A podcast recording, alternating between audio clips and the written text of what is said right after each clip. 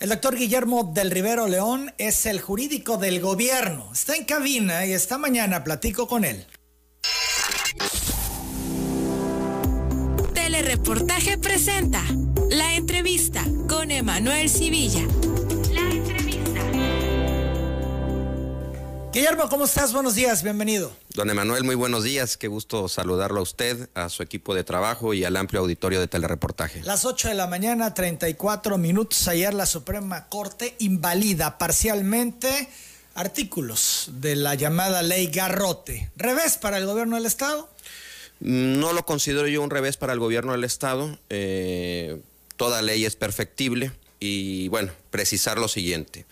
Eh, no es una ley, ya lo sabemos, fueron eh, una reforma al Código Penal, eh, donde se, en total se, manejan siete artículos, eh, cinco artículos se reforman y dos se adicionan, se introducen dos nuevos tipos penales.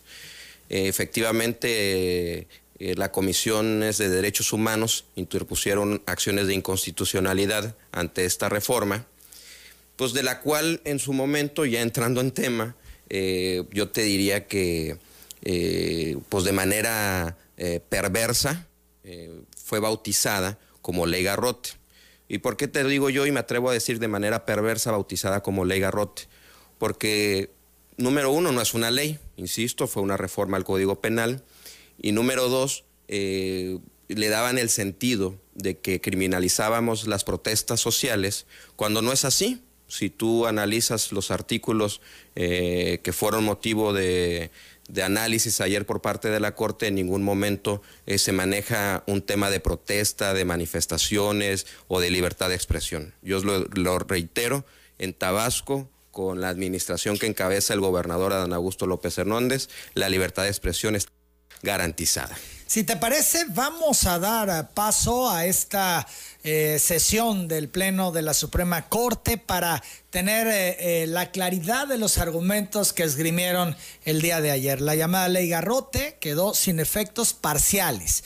Luego que los ministros aprobaron por unanimidad anular los artículos 196 bis, 299, 308 bis y 308 porque violentaban diversos derechos establecidos en la constitución política, fundamentalmente en lo que corresponde al derecho a la libertad de expresión y el derecho a la reunión. Sin embargo, declararon la validez de los artículos 196 y 307 que tratan sobre temas como la toma de vehículos particulares para bloquear vialidades, mismos que habían sido impugnados por la Comisión Estatal de Derechos Humanos y la CNDH, además del artículo 306 quedó vigente.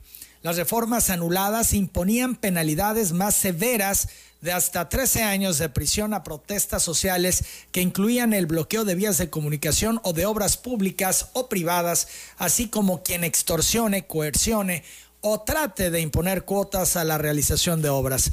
Al exponer su proyecto, el ministro ponente, José Fernando Franco González Salas, planteó la invalidez de los artículos 196 bis y 299 porque los tipos penales en estudio resultaban ser tan abiertos debido a que incluían conceptos como tratar de impedir y obstruir, lo que podría llevar a criminalizar los actos de protesta y expresiones legítimas. Se estima que la indefinición y sobre inclusión de los vocablos impedir, tratar de impedir, cualquier medio de obstruir utilizados en ambos preceptos permite que sean los operadores jurídicos los que definan la clase de elementos que se deben tomar en cuenta para considerar actualizados los tipos penales impugnados, lo que podría generar una aplicación indiscriminada de estas disposiciones en perjuicio de, distintos tipos de expresión pacífica, incluyendo no solo las que se dan en movilizaciones, sino también a través de otro tipo de expresiones individuales o colectivas de distinta naturaleza que podrían realizarse para oponerse a la construcción de cualquier obra. Con respecto al artículo 308 bis que disponía un nuevo supuesto para el delito de interrupción o dificultamiento del servicio público de comunicación, el eh, ministro dijo que habían vicios de inconstitucionalidad, además de que violaba el principio de taxatividad. Además, el precepto contempla diversas conductas en un mismo tipo que son replicadas en otras disposiciones del Código Penal, como es el caso de los artículos 196 bis y 299 ya referidos, y también en relación con el artículo 196 que regula el delito de extorsión en detrimento de la seguridad jurídica de los habitantes de la mencionada entidad federativa. Por estos motivos se concluye que debe declararse la invalidez de los artículos 196 bis, 299 y 308 bis del Código Penal para el Estado de Tabasco.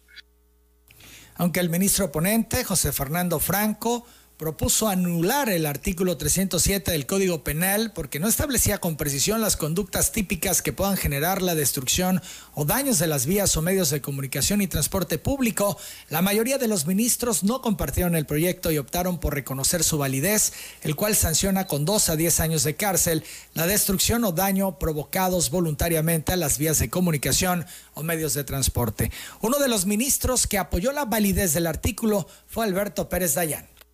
Me parece que la expresión legítima de incomodarse frente a una determinada situación y expresarlo así públicamente no eh, lleva implícitos los aspectos que aquí se sancionan, esto es la destrucción o el daño que se produce voluntariamente a las vías locales de comunicación o cualquier otra de las que aquí se señalan. Bajo esa perspectiva creo que el perfecto balance que se puede encontrar entre la protesta social correcta, pacífica y valiosa, no pasa de ninguna manera por el daño que puedan tener las instalaciones, las instituciones y que produzcan el, la interrupción de las vías de comunicación. Bajo esa perspectiva, creo que la eh, configuración de este artículo 307 es perfectamente constitucional Asimismo, quedó en firme el artículo 196 que incrementó la pena del delito de extorsión para dejarla en 10 a 20 años de cárcel, al considerar que el precepto establece con claridad las conductas y las sanciones y no vulnera el principio de proporcionalidad de penas. El ministro presidente de la Corte, Arturo Saldívar, determinó que los efectos de la sentencia se conocerán hasta este lunes, luego que el ministro oponente pidió tiempo para incluir el análisis de los temas abordados. Señor presidente, quisiera solicitarle muy respetuosamente si pudiera ser posible que este asunto lo viéramos el lunes, a efecto de que yo pueda eh, realmente hacer un estudio como se merece este asunto y como merecen todas las consideraciones que se han vertido hoy en la sesión, y poder traer algo que pueda resultar ¿no? Eh, por lo menos aceptable para este pleno y podamos resolver el asunto de la mejor manera posible, porque comparto absolutamente lo que se ha dicho de lo delicado y trascendente que han sido los temas analizados. Con todo gusto, señor ministro Franco, listaremos este asunto para el próximo lunes para poder ver con todo cuidado el documento que nos hará llegar el señor ministro Franco. Por cierto, el ministro presidente de la Suprema Corte se pronunció por la invalidación de los artículos, de algunos artículos de esta llamada ley Garrote, porque advirtió que daba lugar a la criminalización de ciertas protestas legítimas. Vamos a escuchar a Arturo Saldívar. Por ello, coincido con el proyecto en que deben declararse inconstitucionales, aunque por razones distintas. Por lo que hace al artículo 308 bis, Estoy igual, igualmente de acuerdo en que es inconstitucional, sin embargo, también llego a esa conclusión por razones distintas a las del proyecto. En mi opinión, este precepto adolece de una ambigüedad grave que además de generar inseguridad jurídica y violar el principio de taxatividad, puede dar lugar nuevamente a la criminalización de ciertos actos de protesta legítima. Por ello estoy con el sentido del proyecto por razones distintas.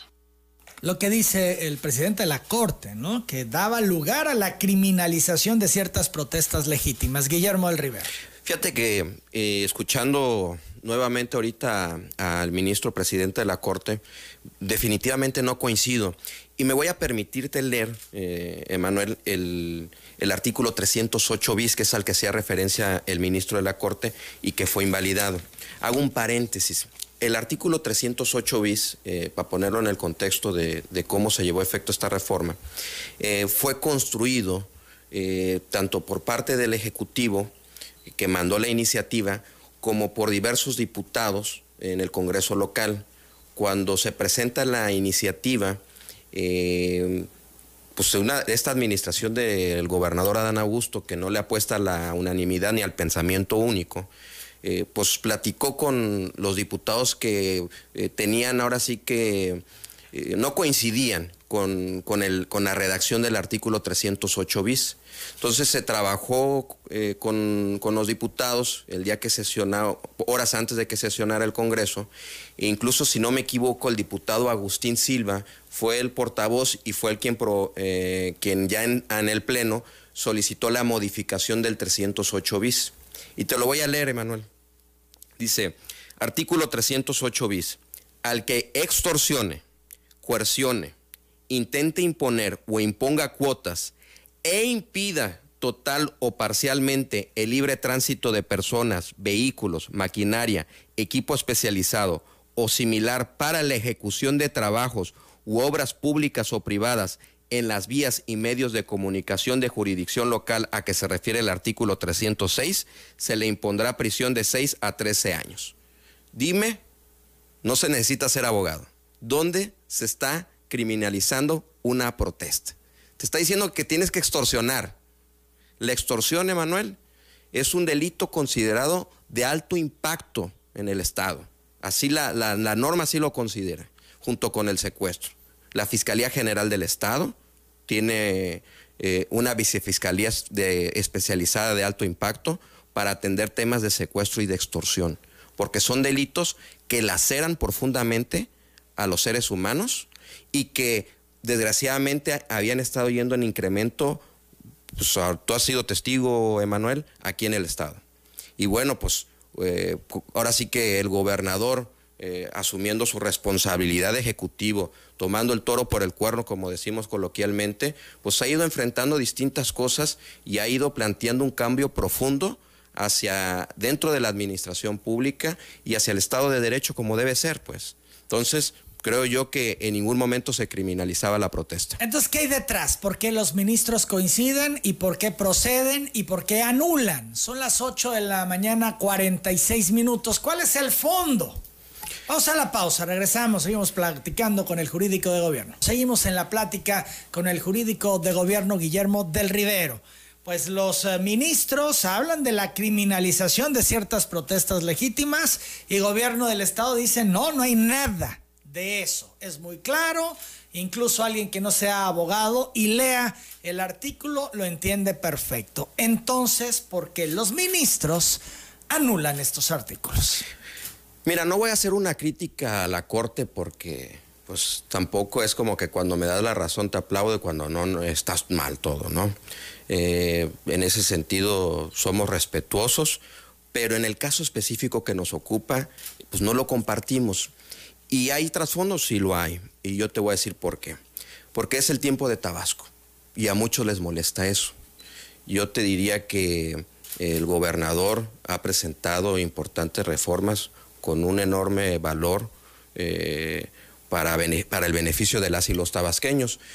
Hemos visto otras acciones de inconstitucionalidad que pues, se promovieron por ejemplo, la reducción del 50% del financiamiento de los partidos políticos, igual fue impugnada y la Corte resolvió a nuestro favor. La de la eliminación de los consejos electorales municipales fue impugnada y la Corte resolvió a nuestro favor. La reducción de regidores fue impugnada y la Corte resolvió a nuestro favor. Y no nada más es que la Corte haya resuelto a nuestro favor, sino que eh, ahora sí que Tabasco ha estado a la vanguardia gracias a estas reformas que ha presentado el gobernador eh, dentro del marco de lo que es la cuarta transformación del país. Entonces ahí me brinca si es el tiempo de Tabasco y han eh, votado a favor todas estas reformas, porque esta no. Porque también cuando estás en una dinámica donde se están haciendo bien las cosas, donde estás sobresaliendo, pues obviamente trae un contexto de atrás que te van a tratar de golpear, Emanuel. Esto se politizó. ¿Y qué pasó? Que se llevó un juicio paralelo. ¿Qué es un juicio paralelo? Eso está definido. Es un procedimiento público que lleva un medio de comunicación sobre un asunto que está en litigio, por decirlo coloquialmente. hubo un medio de comunicación nacional, que no voy a entrar yo en controversia a decir cuál, cuál es, y me parece que fue el que bautizó de manera dolosa como ley garrote esta reforma, y que el presidente se ha referido, el presidente Andrés Manuel López Obrador se ha referido a ese medio de comunicación como pasquín inmundo, eh, que estuvo eh, atrás de esto, que ley garrote, que ley garrote, que ley garrote, y con otros temas de aquí de Tabasco. Entonces yo creo que al politizarse el asunto, ya cuando llega a la Corte, pues ya te decía yo que existía este juicio paralelo, pues a lo mejor no pueden tener eh, la claridad que debería de ser. El ministro Franco se está prestando porque es el ponente. Eh, ayer el gobernador en este mismo espacio dice, ya más adelante hablaremos del ministro Franco y su red de vínculos. No voy a hablar yo de, del ministro Franco de manera particular, ya dijo el gobernador que lo hará, entonces pues eh, le corresponderá al gobernador hacerlo, pero sí me llama poderosamente la atención que ayer en la discusión el ministro Franco de Plano propuso la invalidación de los siete artículos. O sea, el ministro Franco iba por todo. Eh, y de hecho, si analizas la sesión de la Corte, en los que se declararon inválidos, por ejemplo, eh, decían los ministros, eh, sí estoy a favor de que se declare inválido, pero no estoy a favor de los argumentos. ¿Y eso hace sentido? O sea, no estar a favor de, de, algo cuando los argumentos no te convencen. Pues imagínate, te lo voy a poner todavía en un escenario todavía peor, Emanuel. En un hecho inusual, no me atrevo a decir que inédito, pero sí inusual, la Corte ayer declaró la invalidez de cuatro artículos y hasta hoy no sabemos por qué.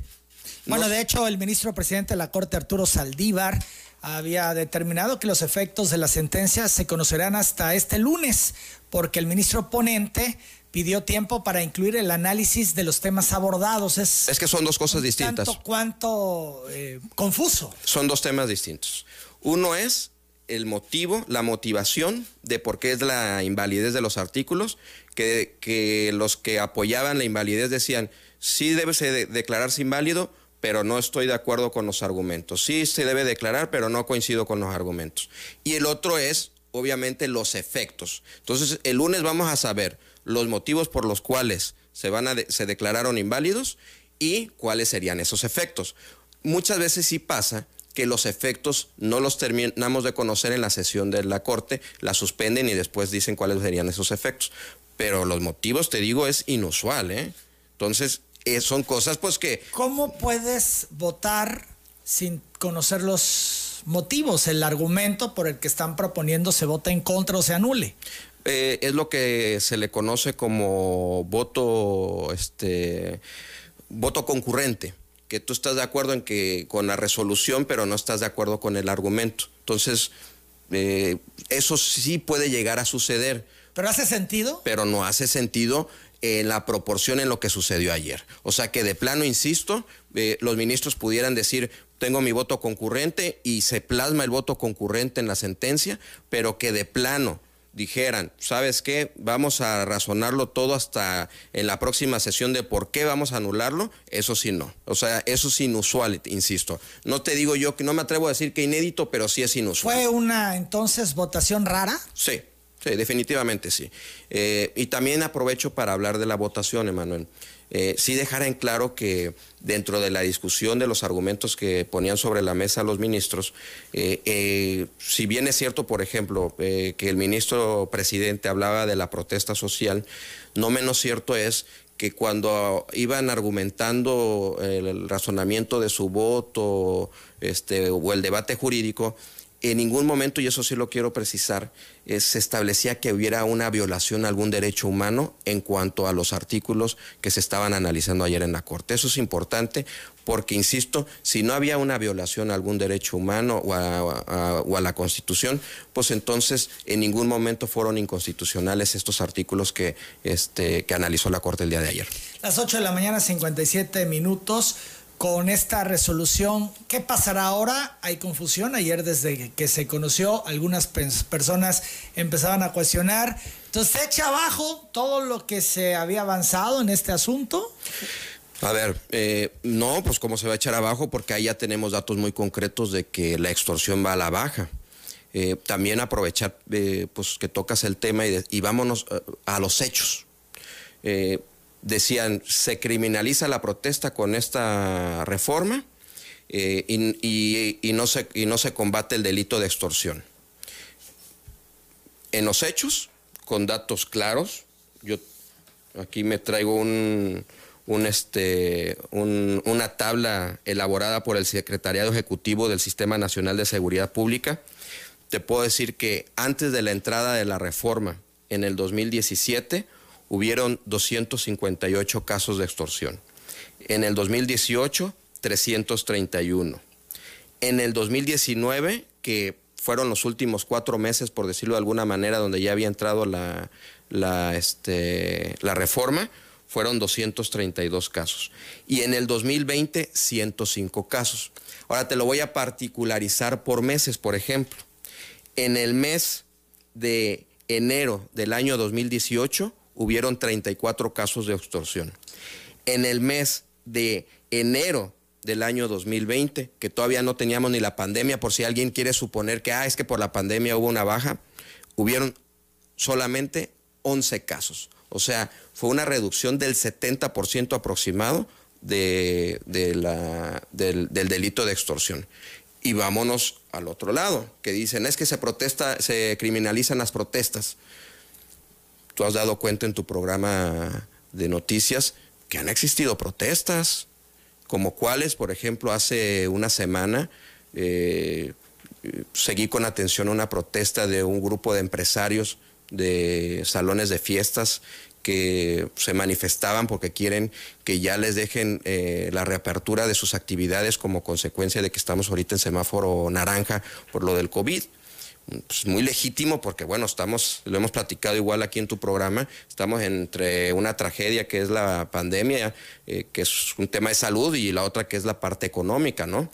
Eh, se están en la cárcel quienes protestaron, se les detuvo, literal, se les garroteó. Pues claro que no, insisto. O sea, el derecho de manifestación ahí está, Emanuel. Pero a ver, para que la gente lo entienda bien, Guillermo del Rivero, con esta resolución de la Corte, ¿siguen firme el tema de extorsión? Eh, Sigue penalizado la extorsión, así es. Y la penalización de la extorsión es de 10 a 20 años. Eso también tenemos que dejarlo muy claro. Lo que se hizo con la reforma es que se introdujeron nuevos tipos penales. ¿Qué, quiero decir con nuevos tipos penales? Es cuando existe un delito y haces una descripción eh, precisa del delito. Voy a, citar otro ejemplo para que me entienda el auditorio. El robo es un delito, ¿ok? Pero por las condiciones y las circunstancias de Tabasco, se incrementó mucho el robo al ganado. Entonces, hubo un nuevo tipo de delito que es el que conocemos como abigiato. Lo mismo se hizo con esta reforma. Mira, yo te pondría de ejemplo algo que me tocó vivir hace aproximadamente 15, 20 años, en mis inicios de cuando yo empecé a litigar. Me habla entonces un cliente eh, que estaba realizando una obra rumbo a frontera y me dice, oye, fíjate que estamos este, teniendo, eh, me, llegó un, me, llegó una nota de un sindicato que me van a emplazar a huelga y que me van a los trabajadores y que una revuelta, no sé qué. Voy a verlo ahí por Madero que tenía la obra empiezo a platicar con él, me dice, no, y los trabajadores dicen que es mentira, que ellos no, que el sindicato este ni lo representa, que no sé qué empiezo a checar los documentos y observo que pues, no era un emplazamiento a huelga, que era una simple carta firmada por un supuesto líder sindical donde solicitaba, eh, creo que eran en ese entonces 20 mil o 30 mil pesos mensuales de, cuota sindical. Eh, solicitaba que tres personas de la zona eh, se les diera de alta como trabajadores sin que se presentaran a trabajar y una serie de peticiones. Y ahí venía una, pues digámoslo, advertencia, por no decir amenaza, de que iba a haber un paro y que le iban a bloquear la obra, etcétera. Y le digo yo, ¿y ya platicas con trabajadores? Sí, si no lo conocen, que no sé qué tanto. Como a veces decimos los abogados, a los abogados y al sacerdote siempre hay que decirle la verdad. Me quedó la duda y le digo, ¿puedo platicar con tus trabajadores? Eran como 20 trabajadores. Y le digo, oigan, ¿ustedes conocen al señor fulano de tal? que era el que firmaba como un supuesto líder sindical. No, la verdad no lo conocemos. Oiga, ustedes solicitaron que se le pagara a, un, a este sindicato 20 mil pesos. No, no es cierto, no, pues ¿por qué? Ustedes solicitaron que estas tres personas que dicen que supuestamente es de la zona, creo que era por Madero, si no me equivoco, que se les diera de alta. No, si ni, no los conocemos, etcétera. El caso es que agarro y le digo cita al supuesto líder sindical mañana. Me presento y le digo, ¿sabes qué? tú lo que estás haciendo es una extorsión. Y fue mi primera experiencia que viví con esta modalidad que ha sucedido mucho aquí en Tabasco y que desgraciadamente ha provocado la fuga del capital de trabajo, o sea, que las empresas no presten sus servicios aquí y en consecuencia que no haya obra, eh, mano de obra, perdón. Lo que anularon los ministros de la Corte, ¿en qué afecta? Mm, pues mira, yo más que decir que afecta, eh, es que cuando un, nosotros lo, hicimos en un sentido de clarificar también para que tanto la fiscalía como en su caso un juez eh, tuviera también esa claridad del delito de extorsión. El delito de extorsión, insisto, sigue firme. También me voy a permitirte leer lo que es el delito de extorsión, que yo estoy también sorprendido de que incluso se atrevió el ministro ponente a proponer la invalidez. O sea, ya hasta iba a permitir la extorsión aquí en el Estado. O sea, ya quería que fuera válida la extorsión. Imagínate a ese grado, ¿eh? No estoy criticando, pero sí hago la observación. Te voy a leer el texto de, de lo que es el delito de extorsión aquí en el Código Penal de Tabasco.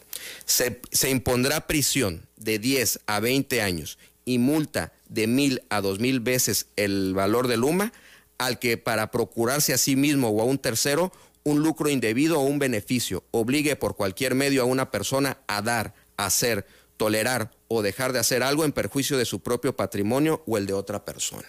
Eso es la extorsión, Emanuel, y eso está prohibido y, que se escuche claro. Se mantiene. Se mantiene, que se escuche claro, que se escuche fuerte. La extorsión aquí en Tabasco está prohibida y está penalizada. Ustedes tienen la posibilidad de hacer algo más con esto que se invalidó en la Corte o simplemente acatar? Eh, vamos a esperarnos ahora sí que a los efectos que, que dicte la Corte el día lunes y de ahí yo te, yo te decía, toda ley es perfectible, Manuel. Eh, el gobernador estoy seguro que seguirá impulsando las reformas necesarias para salvaguardar eh, la integridad de las y los tabasqueños. Y te voy a poner un ejemplo que vivimos también en el, en, el pasado. Un grupo de diputados, no sé, un grupo de diputados propuso en el, antes de que asumiera su mandato el gobernador Adán Augusto, una iniciativa de reforma constitucional que yo hace rato platicaba de ella, que fue la reducción del 50% del financiamiento a los partidos políticos. La Corte declaró que era inconstitucional esa reforma. Cuando hace la declaratoria de la invalidez la Corte, ya era gobernador en funciones el licenciado Adán Augusto López, entonces él agarró, eh, eh, revisó la sentencia, vio dónde, de acuerdo al criterio de la Corte, habían estado las fallas y propuso al gobernador una nueva reforma constitucional y bueno, eh, atendiendo los criterios de la Corte, pues entonces ya fue declarada. Eso es lo que va a pasar. Esto se mantiene el tema de la penalización de la extorsión y de los artículos inválidos.